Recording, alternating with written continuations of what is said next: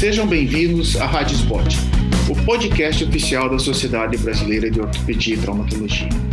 Hoje teremos mais um episódio do programa Doses de Atualização, com o tema Displasia do quadril do adolescente, quando e como tratar.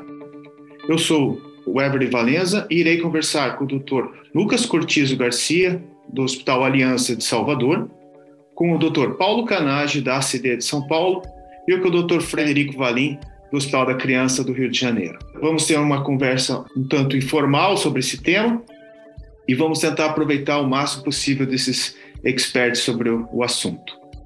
Lucas, começando, o que para você é a displasia residual do quadril?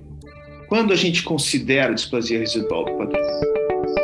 Queria agradecer aí mais uma vez ao convite da SBOT, ao, ao Verley e aos meus colegas que estão aqui na, no episódio do podcast. E para mim aqui é uma honra muito grande estar com essas três celebridades aqui, né? Só tem craque aqui nesse, nesse time aqui. Para mim é uma honra muito grande estar aqui com vocês.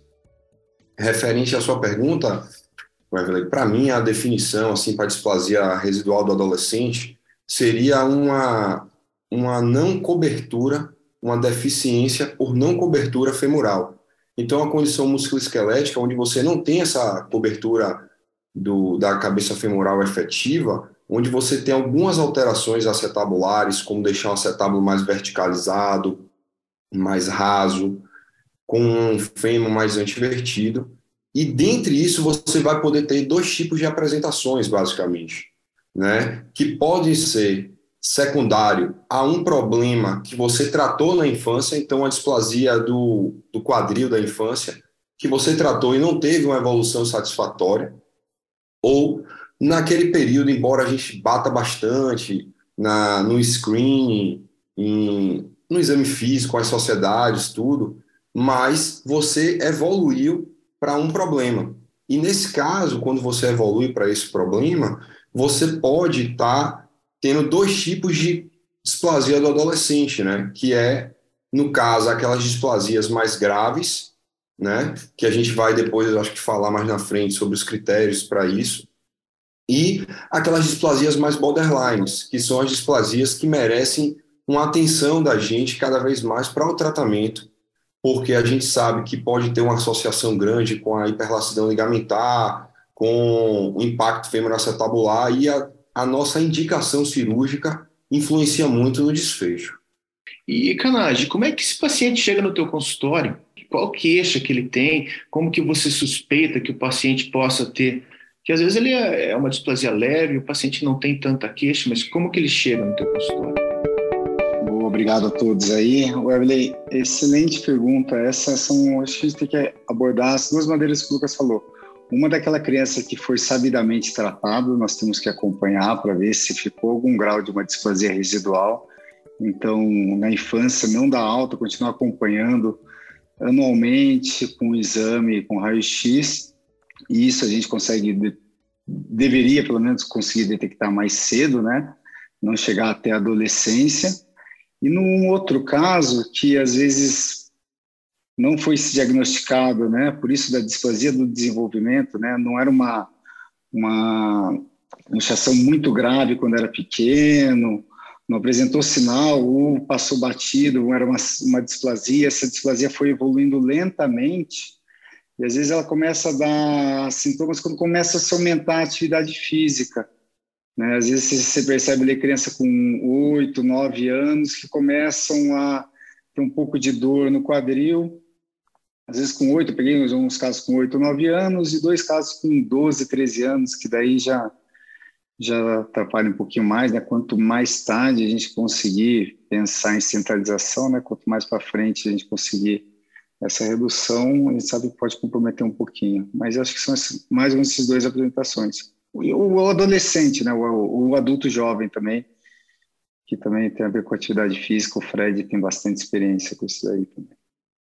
O Fred, já que falou no teu nome aí, como é que você o paciente chegou, você vai fazer que exames que você lança a mão para você fazer o diagnóstico mesmo, para você comprovar que tem, e depois já pensando mais para frente como que o, os exames que você vai lançar a mão para te guiar melhor no tratamento. agradecer aí também a SBOT, ao Evelyn pelo convite, né? Prazer estar aqui com vocês, é, falando sobre esse assunto tão, tão importante e tão prevalente no nosso dia a dia.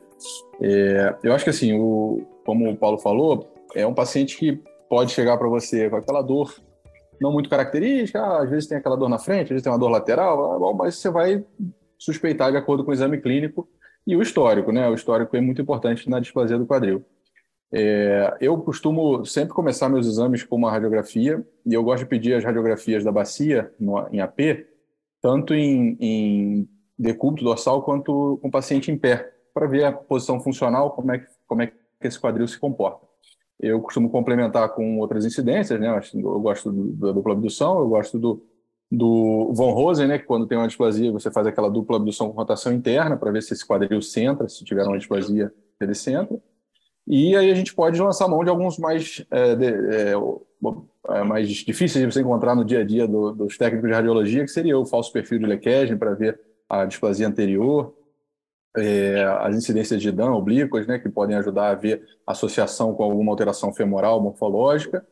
E se você for falar de coisas mais sofisticadas, eu acho que a tomografia ajuda bastante, principalmente porque existe uma associação, como o Lucas falou, de alterações femorais rotacionais também, em alguns casos de displasia acetabular. Então, você fazer aquelas imagens axiais né, do quadril, joelho, tornozelo, ajuda você a medir versão da acetábula, do fêmur, eventualmente da tíbia.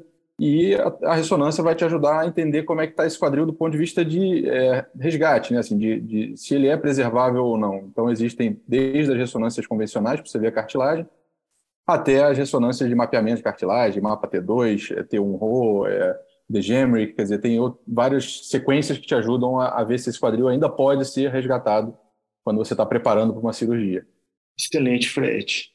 Então, Lucas, a gente pegou um paciente lá, 12 anos, um queixo de dor anterior, fizemos as radiografias, as radiografias mostram já uma displasia, o quadril não está subluxado, mas ele tem uma falta de cobertura, tanto anterior quanto lateral. Daí começa a dúvida dos pais. Eles chegam, doutor, eu tenho tratamento conservador para isso? É, o tratamento conservador, como que eu faço? Ele vai dar resultado? Eu acho que assim, sabe, velho, eu acho que esse é o grande questionamento da gente como ortopediatra, e isso é comum tirar no consultório. É, existe uma tendência muito grande de quando você tem uma displasia residual, você faz ali um ângulo centro-borda, né, e fica naquele caso borderline ali que fica de 19 para 25, ah, tem pouca cobertura, está centrado, ele está assintomático. A gente já sabe, já está descrito na literatura, acho que como o Fred e Paulinho falaram, que a evolução para artrose vai em torno de 20% a 40%. Né? Eu acho que você pegar um pai desse, convencer ele que ele vai ter, que, o filho dele provavelmente vai vir ter uma artrose, vai ter uma lesão condral, pode vir evoluir com um impacto femoroacetabular, é, e você chegar para ele falar que logo tem que fazer algum procedimento, muitas vezes a gente fica com receio disso. Mas é, a literatura já mostra isso, que a gente, mesmo assintomático, a gente tem que trazer esse paciente para perto. Eu acho que os reforços musculares, eu acho que a gente partir para é, fisioterapias, a gente vai restringir esse paciente e a gente vai somente aumentar ainda mais a amplitude de movimento, desgaste e impacto. Se você for ver o acetábulo, ele é raso, o fêmur é invertido. Então, o arco de movimento desse quadril é grande. Então, o impacto vai existir. É isso que a gente tem que estar como ortopedista infantil, mostrando para a família, tentando buscar dele, saber qual a expectativa dele e mostrar o nosso arsenal terapêutico, que, para mim, na displasia residual do adolescente, é, eu acredito que o tratamento cirúrgico é o, o, o, a melhor forma de se tratar, dentre várias formas de tratamento, desde as artroscopias, as osteotomias paracetabulares, enfim, que a gente vai estar discutindo em. E, e o limite máximo? Tem, você tem um limite para falar assim, eh, o paciente está aí já 30, 40, é idade, é cartilagem, é degeneração do quadril. Tem um limite para você falar, ah, ah, agora eu acho que não dá mais para a gente tentar fazer, que a gente vai falar, conversar sobre cirurgia preservadora.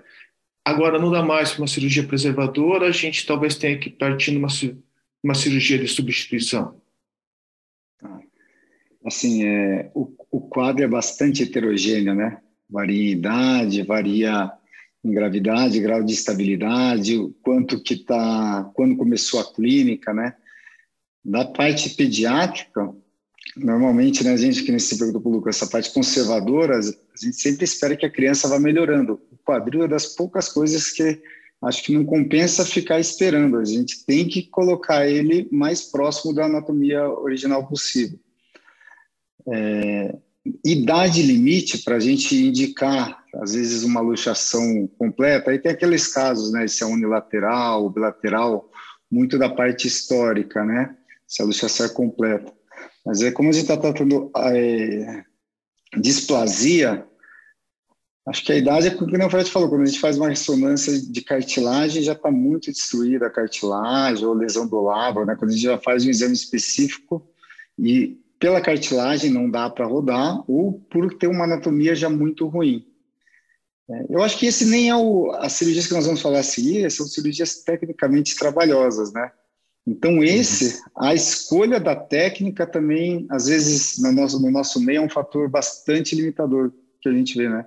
São, infelizmente ainda tem poucos colegas que têm o domínio dessas técnicas. Mas é, a escolha da técnica é um fator limitador também.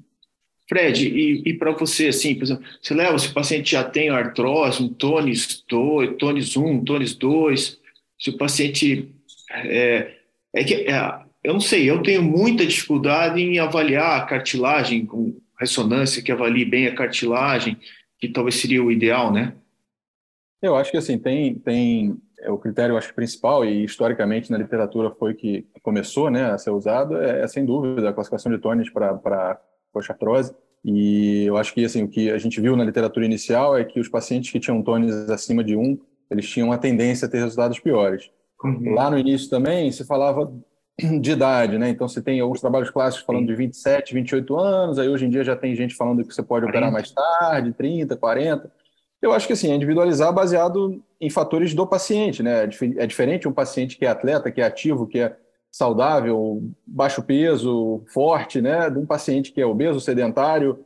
Então você tem que, eu acho que pesar isso tudo, mas sem dúvida uma medida objetiva te, te ajuda a prognosticar esse seu tratamento. Então eu gosto muito dos trabalhos do pessoal de Boston que, que usou o Degemery, que infelizmente não é a técnica mais frequente que a gente encontra aqui, pelo menos aqui no Rio, mas assim eles tinham um, um ponto de corte. Eles viram que assim os pacientes que tinham uma sobrevida menor em cinco anos, eles tinham um Degemery menor do que 350, 340, se eu não me engano. Então, se você puder ter um, um número objetivo e falar para o paciente, olha só, eu sei que você precisa, é, a gente pode embarcar nisso mesmo que esse seu, seu número não seja o ideal, desde que você entenda quais são os fatores né, de risco e o custo-benefício disso aí. Mas eu costumo usar isso. Idade acima de 30 anos, mais ou menos, já fica um pouquinho uh, em cima do muro. O, o mapeamento de cartilagem ruim e a, a, o tones abaixo de 1 como sendo ideal. Abaixo de 2, desculpa. Perfeito. Então, a gente já conseguiu uma boa parte da primeira parte, né, que é discutir quando vai tratar essa displasia do quadril. Então, vamos tentar agora passar para a segunda parte, que é como, né? Talvez a parte mais legal, a gente sempre quer tratar, sempre quer tratar, né?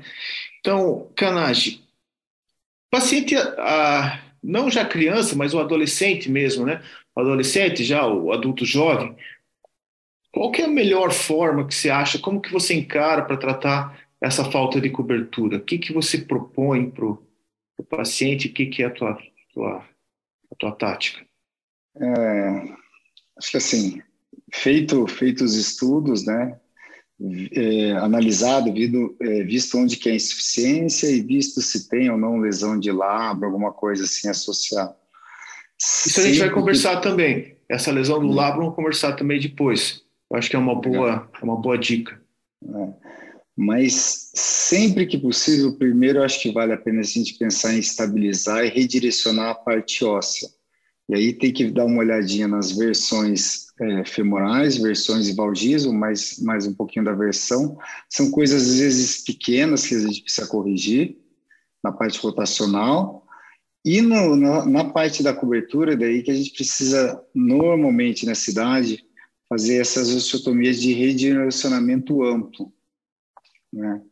Aí que, que você consegue cobrir tanto anterior quanto posterior, conforme for o seu, a, sua, a sua decisão ali, seu planejamento pré-operatório, né?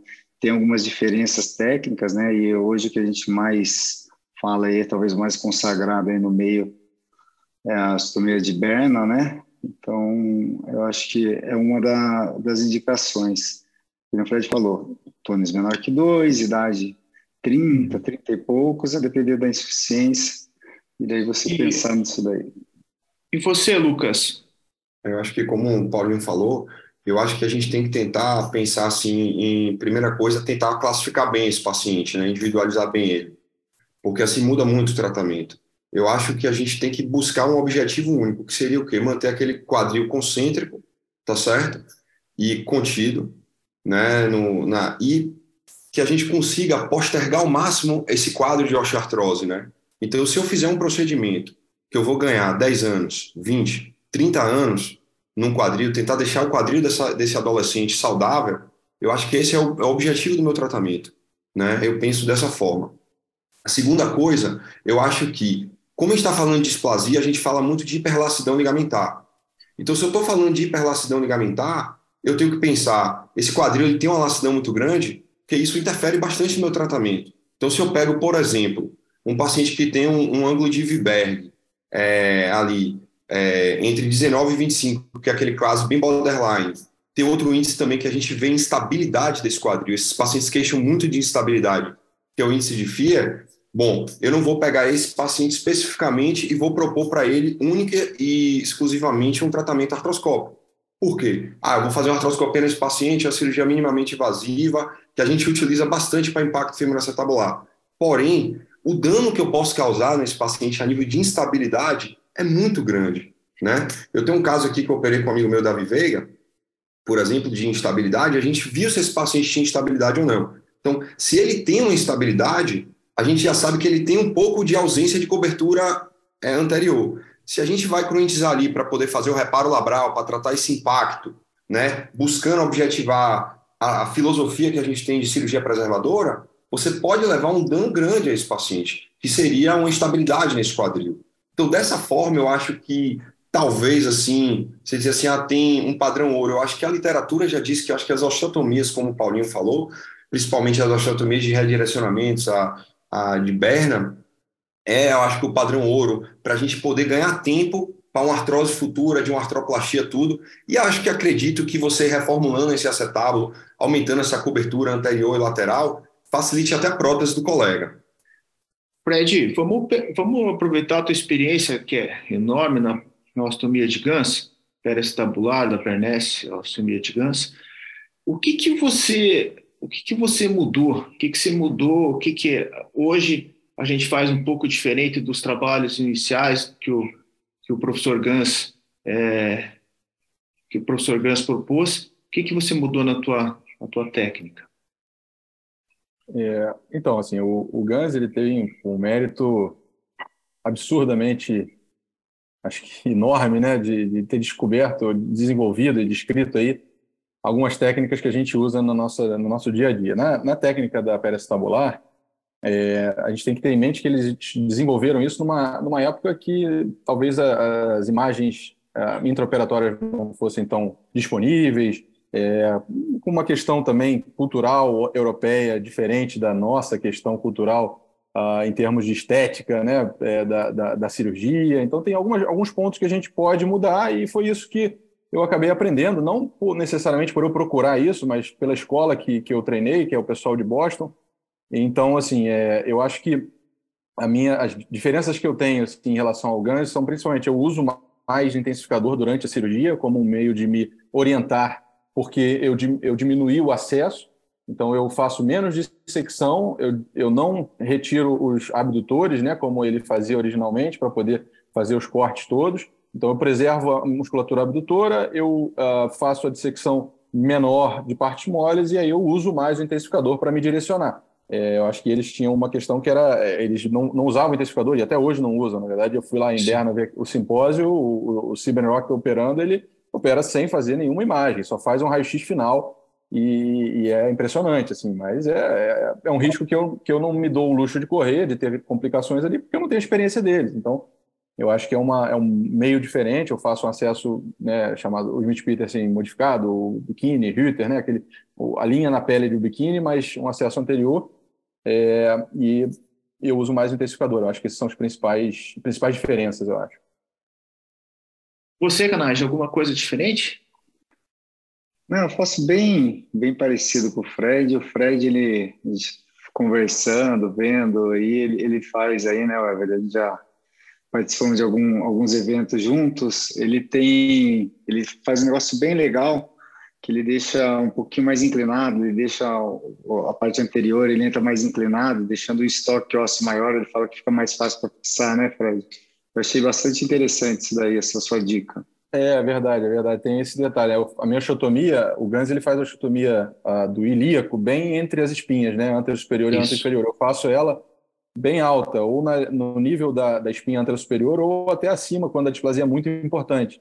Eu faço isso porque isso me dá mais osso para trabalhar e, eventualmente, quando a gente tem um fragmento que não está totalmente solto e a gente vai manipular com chance, o chance solta, faz um buraco ali naquele osso e aí você fica meio perdido se você não tiver osso para errar, né? Então eu me dou margem para erro e eu me protejo do erro com o intensificador. Acho que são essas duas coisas. Eu, eu sei que eu erro, então eu quero evitar esses erros.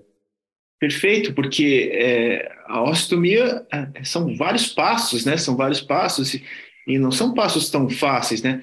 E depois, depois que tudo deu certo, você tem aquela dificuldade para você fixar de uma forma adequada, né? Então você consegue e, e algumas e vocês para ensinar se tem algum macete para falar a melhor posição, como que você faz, o que que você cobre, trazendo para lateral, eu vou cobrir anterior, trazer. Explica aí para gente. Só um adendozinho aí, né? A gente, como ortopedista, se preocupa muito com os cortes, né? A gente fala do corte 1, 2, 3, 4, toma cuidado aqui, tem que flexionar o quadril nesse passo, agora você tem que estender, toma cuidado com o ciático que passa muito próximo. Mas os cortes são só, só a metade do caminho, né? O mais importante é exatamente isso que você perguntou, velho. É, é, a direção, é o, o, que fixar, como fixar e quanto que você vai conseguir a, as coberturas, né? Qual, Porque... qual o movimento que você vai fazer primeiro, né? Ou na sequência. Porque é isso que eu acho. Primeiro, primeiro você tem que fazer os cortes, conseguir soltar tudo. Depois que você conseguiu fazer os cortes, você tem que redirecionar que também é o segundo passo.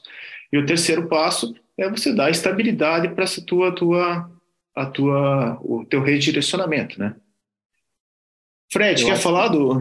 É, eu, eu é, falando em relação a essa questão da, do direcionamento, acho que como o Paulo falou, tem uma, eu costumo seguir uma ordem, né? Assim, do que, que eu faço de correção. Então, na maioria das vezes, o que eu faço é soltou o fragmento, né? Você girou lá o fragmento, ele está bem solto. Primeiro você medializa o fragmento, né, para você, é, por dois motivos, para melhorar a biomecânica, né, segundo balança de powers, etc. e tal, e, e em segundo lugar, para você, quando você faz uma correção, principalmente nas, nas displasias muito grandes né, é, laterais, você tem que rodar muito o fragmento para lateral, você afasta muito o seu corte no, no, no, pubis, né, e aí tem relatos aí na literatura de pseudartrose sintomática do pubis. Então, se você medializa, você diminui a chance disso acontecer. É, então, eu começo medializando, depois eu faço a cobertura lateral, é, depois da cobertura lateral, que leva normalmente a uma retroversão do acetábulo, eu corrijo a versão, então eu antiverto o acetábulo e, por fim, eu faço a flexo-extensão, dependendo do que eu preciso cobrir. Mas geralmente é medialização, cobertura lateral, antiversão e flexão do acetábulo. Acho que esse é, o, é, o, é, a, é a rotina, assim. Exceto Bastante quando trabalho, você vai fazer né? uma, uma, exceto quando você vai fazer uma reversa, que aí é um negócio totalmente contra-intuitivo, aí é, é mais chato mesmo. E Lucas, agora da e a estabilização do fragmento, você fixa com material 3,5, 4,5, conta pra gente, que no que? Eu acho que o grande segredo é isso que o Fred falou, né, e o Paulinho, se deixar um fragmento grande, você bota um chance para lhe ajudar na orientação, mas assim, sabe, velho, eu acho que a fixação com material 3,5, eu acho que é melhor, entendeu? Eu acho que você consegue aqueles parafusos 3,5 longos, eu acho que você faz uma fixação melhor. Se você conseguir fixar de superior para inferior, eu acho que facilita bastante depois no seu pós-operatório, caso você queira ou não retirar esses parafusos, porque eu acho que você fixar de inferior para superior, até a discussão que o Fred estava fazendo, né? E é mais difícil de você tirar esse parafuso depois, se você quiser tirar, né? Então, eu acho que acho que o parafuso 3,5 é, para mim, assim, acho a melhor opção. Acaba irritando menos o quadril, né? Ele fica menos saliente e, e E a, a ostomia, ela, depois, depois que você fixa, é relativamente estável, né? Não é... Ela fica bem estável. É... Acho que, assim, da fixação, Evelyn, é bastante fios, né? Antes da gente começar a colocar os parafusos ali, você vai passando uns fios ali provisórios para estabilização, né? Vai checando, vai dando as imagens em AP, em falso perfil, para ver, para tomar cuidado para não abaixar muito ali, né, Fred? É uma dica legal, assim, eu, eu tenho na minha caixa fios de Kirchner liso 2,5. Então isso, eu, isso, eu fixo com os fios de Kirchner 2,5, que aí eu sei que se tiver bom, depois eu só troco pelo parafuso 3,5. Então acho que é uma, é uma boa dica você ter fios 2,5 porque aí você não precisa Perfeito. brocar cada um dos parafusos. Perfeito, é isso mesmo que a gente faz. É o mesmo caminho. Diga, Lucas. Lucas. Outra coisa, velho, que eu acho que é interessante, Fred falou aqui, eu acho que quem fala de quadril e faz quadril, eu acho interessante ter sua caixa, sabia? Com seu material, com seus osteótomos todos. É, ele pega uns osteótomos aí com o Paulinho, né? E acho que é interessante você ter esses osteótomos assim, você ter seus fios, você ter Sim. seu próprio material, seus próprios vômulos. Acho que isso é uma coisa que que é importante para você ter um, um, um, sucesso na sua cirurgia? É, então, agora a gente já fez o diagnóstico, tratou e tratou. E como é que vocês fazem o pós-operatório, Paulo? Como é que canagem? Explica para mim como que se orienta o pós-operatório do da perestabular. Então, a cirurgia é gigantesca, né? Mas o, o pós-operatório normalmente é relativamente tranquilo em termos de analgesia, né? Acho que a analgesia é, não tem muita dor, uma analgesia básica, é, não libero carga é, nas duas primeiras semanas, né?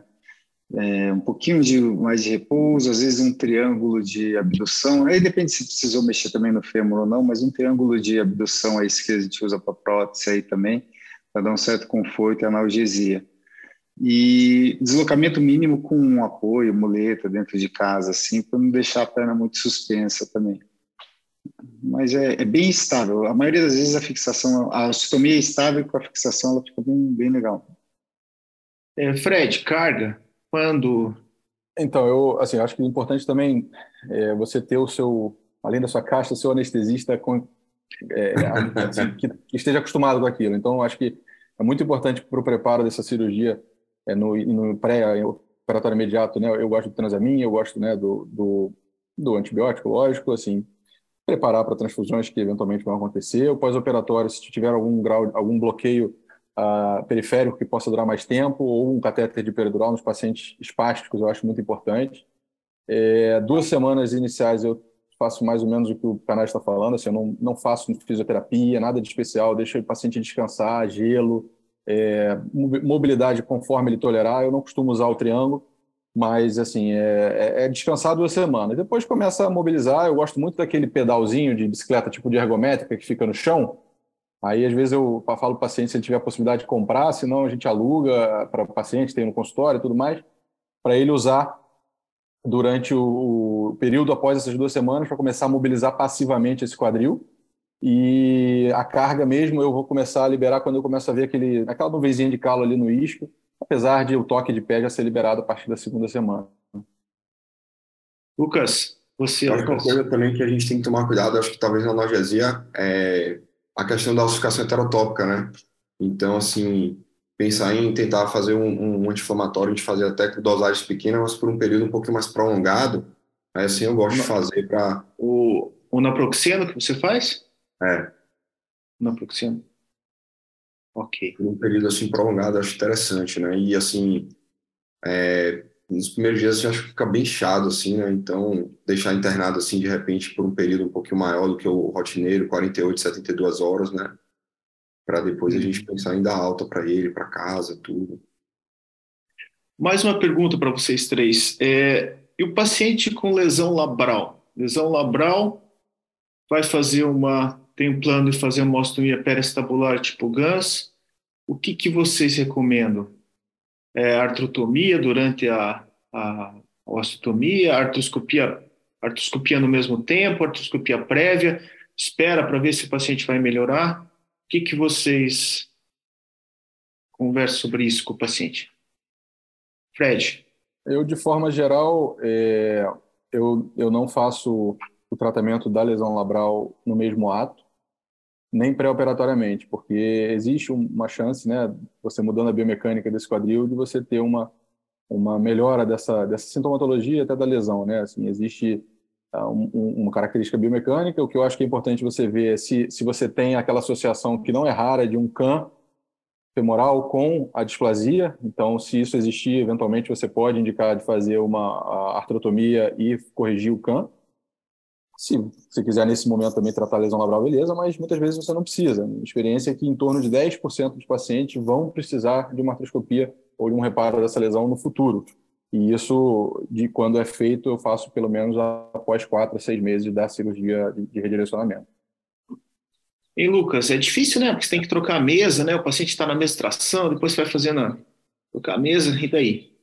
É, eu acho assim que é, você pode fazer a técnica combinada, eu acho que mais no sentido assim, é, você fazer uma artroscopia prévia para você ver se ele já tem uma lesão condral, já tem uma lesão muito grande, porque se ele já tiver uma lesão condral, já tiver com aquele quadril bem acometido, vai impactar de, na sua perícia tabular, assim, o resultado da sua perícia tabular não é muito bom, entendeu? Mas eu concordo acho, com o que o Fred falou, é, você fazer um reparo labral antes e depois fazer uma osteotomia na sequência, eu não sei se, se é a melhor opção não eu, ve, eu penso muito assim na artroscopia, você vê a articulação antes, assim, é, ver como ela tá, ver como é que tá a condição de cartilagem, está muito acometido, porque isso com, compromete sua, sua peça tabular, né?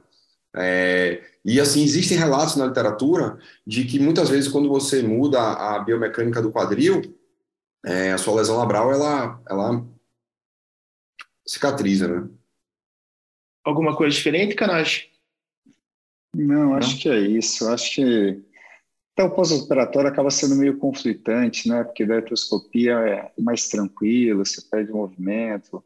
Se fizer ao mesmo tempo edemacia, então prefiro redirecionar, dar um tempinho. Aí, se está sentado, contido, concêntrico, aí depois a gente vê aí ó, a artroscopia para um colega ver depois, aí, um pouquinho mais para frente. Lucas, vamos falar então as tuas mensagens finais aí. A gente está chegando no final do nosso podcast que é um assunto apaixonante, né? A gente poderia ficar aqui falando tempo e tempo, mas dê a tua mensagem final para os ouvintes. É, mais uma vez, gostaria de agradecer. É um prazer enorme estar com vocês três aqui. Eu tenho uma admiração muito grande por vocês três. E estar aqui com vocês, para mim, é uma oportunidade muito grande. E estar falando para as pessoas aqui também da nossa sociedade é, eu acredito que a displasia residual do adolescente, acho que é importante a gente manter aquele cuidado já na, no nascimento da, do, do, paciente, né? Então a gente continuar fazendo as campanhas com as pediatras, fazendo tudo isso, que mesmo a gente fazendo tudo isso, a gente ainda tem a displasia residual do adolescente. E uma vez a gente tratando como ortopedista infantil ou como qualquer ortopedista, é importante a gente acompanhar esse paciente. Não é tratar, botei o Pavlik, ele já está grande. Não, é manter o acompanhamento com esse paciente a gente tentar fazer um diagnóstico precoce. Eu acredito que muitas vezes a, as osteotomias a gente tem medo, as artroscopias a gente tem medo, mas são procedimentos que dá para a gente é, buscar se empenhar na técnica, tudo, para a gente tentar oferecer o que é melhor para o nosso paciente. Mais uma vez, obrigado aí a vocês. Kanashi. Gostaria de agradecer a todos aí, não vou ser redundante, mas obrigado pelo convite. Eu acho que como esse podcast é para ortopedista, eu acho que aqui nós todos fizemos nossa, nosso caminho por fora, né? Estamos tá começando, né? Não tem muitos anos, não tem muitos casos.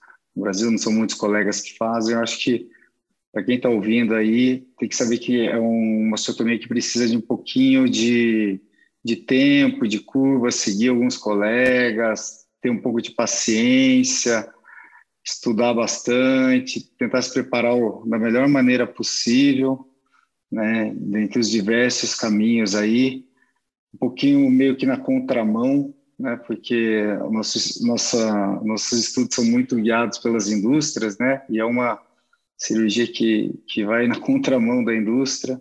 Então, parabéns aí pela sociedade e por você, vai por levantar essa bola aí. Aí eu acho que os trabalhos e já tem mostrado que, que é um caminho sem volta. Então, os colegas ortopedistas, acho que tem acho que para muitos é um arsenal, é uma cirurgia que tem que estar no arsenal para poder dar a melhor qualidade para os pacientes aí. Fred, e as tuas considerações finais, Fred? Agradeço aí também o Evelyn e a, e a SBOT né, pela, pelo convite, pela iniciativa. Acho que é, como todo mundo falou, muito importante falar sobre o assunto. É, concordo com, com o Paulo, né, que isso é um, é um processo longo, né, aprendizado, uma cirurgia que requer um, um pouco de paciência, bastante é, empenho né, para você desenvolver. E eu acho que hoje a gente tem isso cada vez mais estabelecido no Brasil, né? Tem mais gente fazendo, pouca gente ainda, mas tem mais gente fazendo. E assim, todos que fazem, eu acho que são super receptivos a, a quem queira visitar, quem queira conversar. A gente está aí para difundir isso aí. Eu acho que essa, essa Rádio Bot, esse, esse, esse podcast ajuda muito nisso, mas não deixem de visitar, de estudar e de participar de cirurgias assim para vocês poderem ajudar os pacientes e lembrando que a displasia se apresenta de diversas formas essa residual é mais comum do que a gente imagina. Então, eu queria agradecer o Paulo Canage, o Lucas Cotizo Garcia, o Fred Valim, e você acabou de ouvir mais um episódio da Rádio Spot, podcast oficial da Sociedade Brasileira de Ortopedia e Traumatologia. Todas essas edições estão disponíveis no site www.spot.org.br e também nas principais plataformas de streaming. Nos vemos no próximo episódio. Até lá!